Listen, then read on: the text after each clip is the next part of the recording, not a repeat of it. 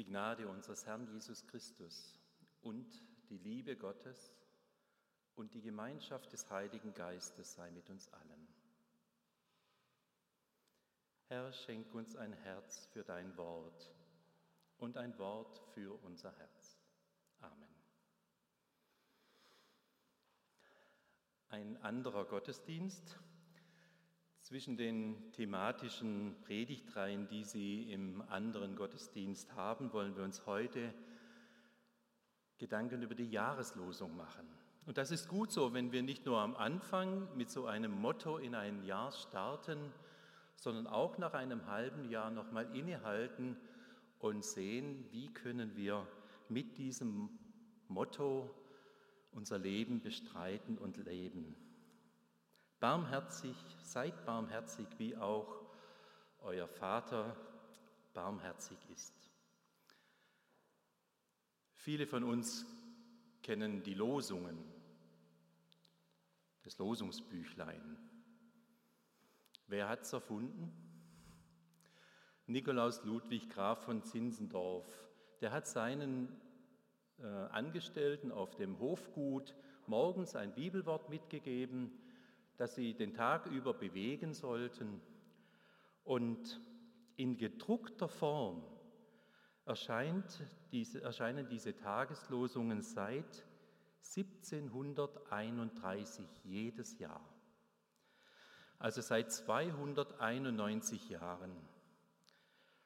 Und dieses Losungsbuch wird inzwischen in über 60 Sprachen übersetzt. Und allein die deutschsprachige Ausgabe ist jedes Jahr ein Millionseller. Über eine Million Losungsbüchlein werden jedes Jahr gedruckt. Und für mich hat das schon eine weltweite und ökumenische Dimension bekommen. Weltweit, dieses Druckerzeugnis wird nur vom IKEA-Katalog übertroffen. So groß ist die Auflage in 60 Sprachen. Eine ökumenisch verbindende Dimension. In der ganzen Welt denken Menschen über ein Bibelwort nach.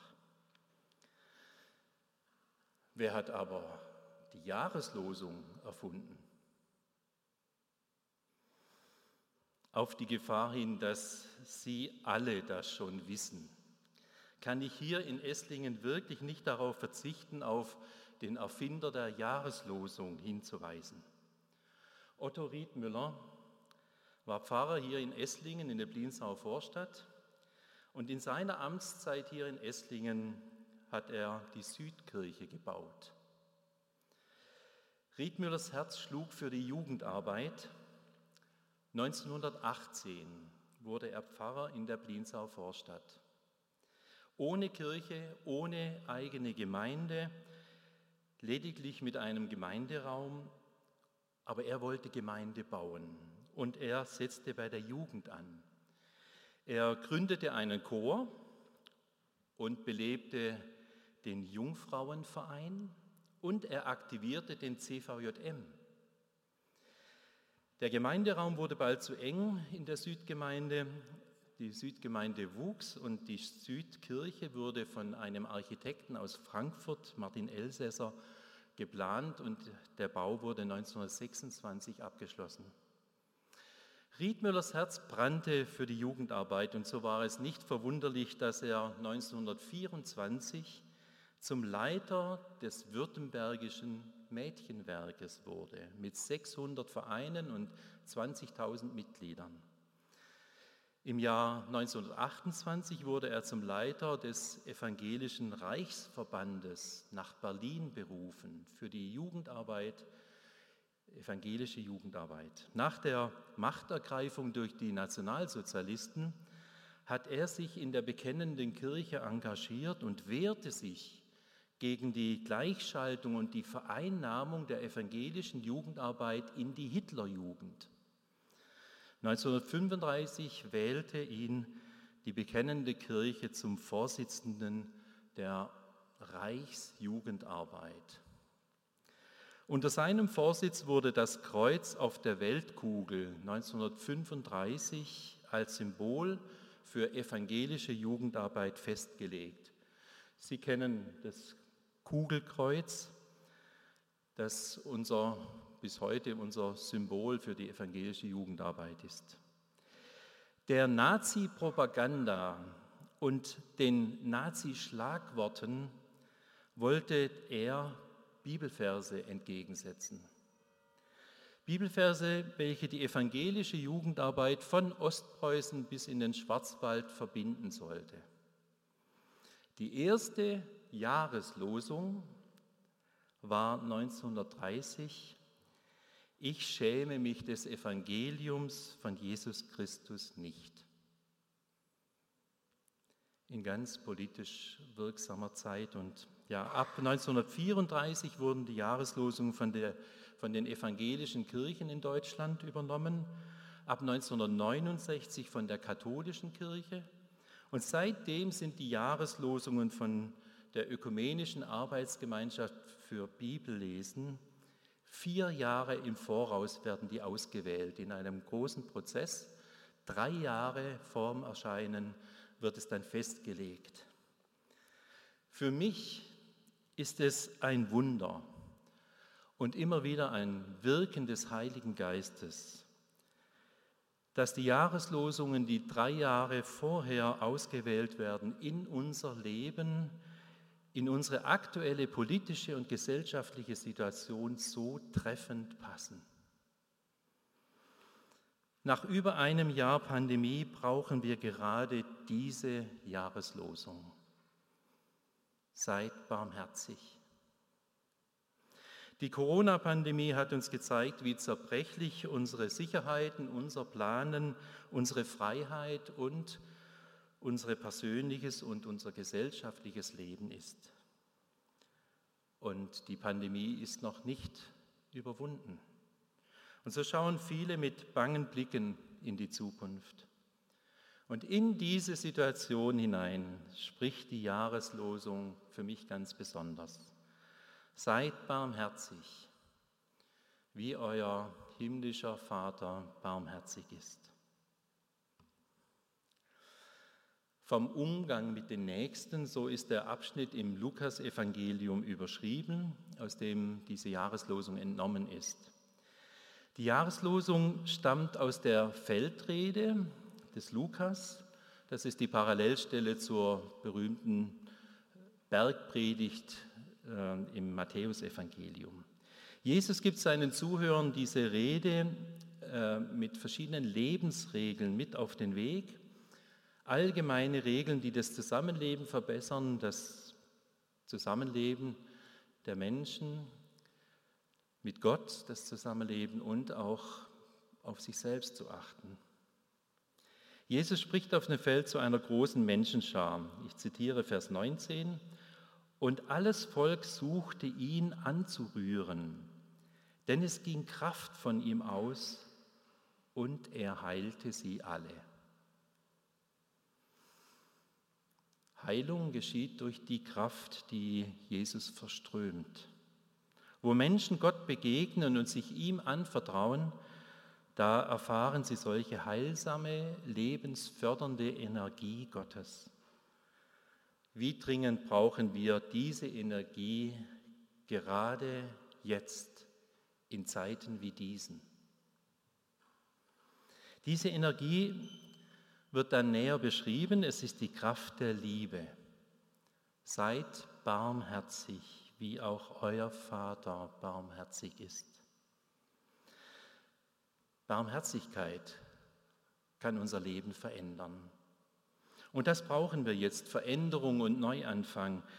Barmherzigkeit kann das Leben verändern. Vor über einem Jahr am Beginn des Corona-Ausbruchs hat Bundesgesundheitsminister Jens Spahn gesagt, zitiere, wir werden in ein paar Monaten wahrscheinlich viel einander verzeihen müssen. Das stimmt und es stimmt immer und es stimmt ganz besonders jetzt, denn nach diesen monatelangen Einschränkungen herrscht eine große Gereiztheit. Dieser permanente Ausnahmezustand hat von uns viel abverlangt, hat uns zermürbt, müde gemacht, hat uns verwundet. Immer wieder liegen die Nerven blank, weil wir es nicht mehr aushalten und deshalb ungerecht gegenüber uns selbst und anderen sind. So mancher Vater, manche Mutter hat Situationen erlebt, wo nach Wochen der Ausgangssperre, Homeoffice, Homeschooling, Elternsein, Haushalt organisieren, Leben organisieren, wo das alles einfach zu viel war.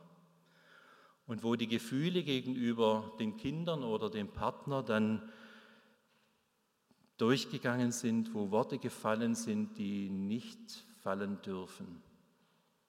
Können wir das wieder gut machen? Können wir uns das verzeihen, vergeben? Barmherzigkeit kann das Leben verändern und das brauchen wir gerade jetzt. Noch ein Gedanke dazu, dass wir, dass bei manchen nach Monaten und im Ausnahmezustand die Nerven angespannt sind, das kann man barmherzigerweise verstehen und verzeihen. Nicht akzeptieren kann ich aber, wenn Medien, die als soziale Netzwerke doch dem Miteinander dienen sollen, wenn die zum Tummelplatz von Hassreden, Beleidigungen und Verschwörungen werden. Rechthaberei im Nachhinein und Unbarmherzigkeit werden keine Heilung dieser Krise bringen. Wir dürfen uns an diese Töne in den Netzwerken oder auch in unserem Alltag nicht gewöhnen. Ich beklage auch eine zunehmende Unbarmherzigkeit unseren Politikern gegenüber und eine Gereiztheit gegen Menschen, die eine andere Meinung haben. Demonstranten brüllen ihren Hass in die Mikrofone, der Reporter und das Internet ist zur Waffe geworden gegen alle, die nicht der gleichen Meinung sind wie der Verfasser.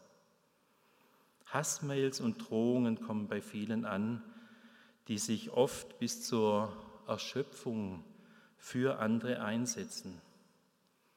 Ich frage mich, ist uns der Maßstab für ein konstruktives Miteinander verloren gegangen? Klar, die Corona-Pandemie nervt uns alle, aber wo bleibt die Barmherzigkeit gegenüber denen, die sich mit viel Verantwortung um den Gesundheitszustand unseres Volkes bemühen. Es geht um mehr als um Friseurtermine, Partys und geöffnete Schulläden. Es geht darum, den, den, ja, diesen unheimlichen Virus, den zu besiegen. Und auf den Intensivstationen geht es immer noch um Leben und Tod. Seid barmherzig, wie auch euer Vater im Himmel barmherzig ist. Barmherzigkeit oder auch das Wort barmherzig sein gehört nicht so zu, zum aktiven Wortschatz in unserem Alltag. Wir wissen eher, was unbarmherzig ist. Es ist das Schöne an dieser Jahreslosung, dass sie uns den Begriff der Barmherzigkeit nahe bringt.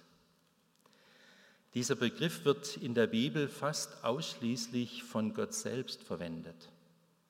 Gott ist barmherzig.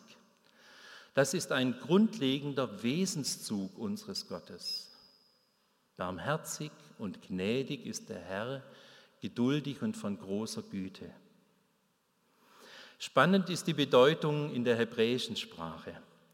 Jesus und die Urchristen werden in ihrer Sprache diese Bedeutung mitgehört haben, als sie diesen Satz hörten von Jesus. Das Wort Rechem bedeutet Mutterliebe und in seiner konkreten Bedeutung auch Mutterleib oder Gebärmutter. Es ist die Liebe der Mutter zum Kind, welches in ihr heranwächst, in dieser tiefen und unverwechselbaren Beziehung. In der hebräischen Sprache ist das Herz der Sitz des Verstandes und der Vernunft. Hier werden Entscheidungen getroffen. Aber die Mutterliebe, die Barmherzigkeit sitzt tief in der Mitte des Leibes, im Bauchgefühl. Die Jahreslosung bringt Gottes väterlich-mütterliche Liebe zum Ausdruck.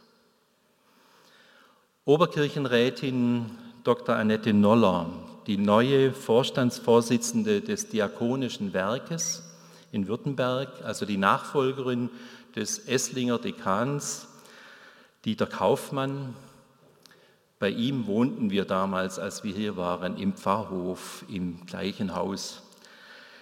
Ja, Annette Noller, die neue Vorstandsvorsitzende, sagt, väterlich-mütterliche Liebe kommt in der Jahreslosung zum Ausdruck. In Jesus Christus wendet Gott diese Liebe der gesamten Menschheit zu. Vaterherz und Mutterschoß. So könnte man die Jahreslosung zusammenfassen. Aus dieser Verbindung entspringt die Barmherzigkeit. Soweit Annette Noller. Seid barmherzig, wie auch euer Vater im Himmel barmherzig ist. Das ist kein moralischer Appell, den Jesus an seine Gemeinde richtet. Das ist nicht nochmal eine zusätzliche Pandemievorschrift. Nein, Jesus erinnert uns vielmehr daran, dass wir alle immer wieder Barmherzigkeit und Gnade erfahren haben. Und aus dieser Kraft leben wir, weil Gott die Liebe ist. Und eben deshalb, weil wir selbst Barmherzigkeit zuerst erfahren haben und Gott unseren Vater nennen dürfen, Deshalb können wir auch aus dieser Kraft heraus Liebe weitergeben, barmherzig sein. Deshalb kann ich auch in dieser Kraft mir selbst vergeben, barmherzig mit mir selber sein und Barmherzigkeit und barmherzig mit anderen umgehen. Das soll uns jeden Tag vor Augen stehen. Gott ist ein barmherziger Gott, der mich durch und durch kennt und trotzdem liebt, obwohl er mich so kennt. Das macht mir Mut, das hilft mir Frieden zu finden, das lässt mich auch nach vorne schauen. Gott hat uns zuerst geliebt, vorbehaltlos, bedingungslos. Er hat uns geliebt, als wir noch seine Feinde waren, so heißt es einmal in der Schrift.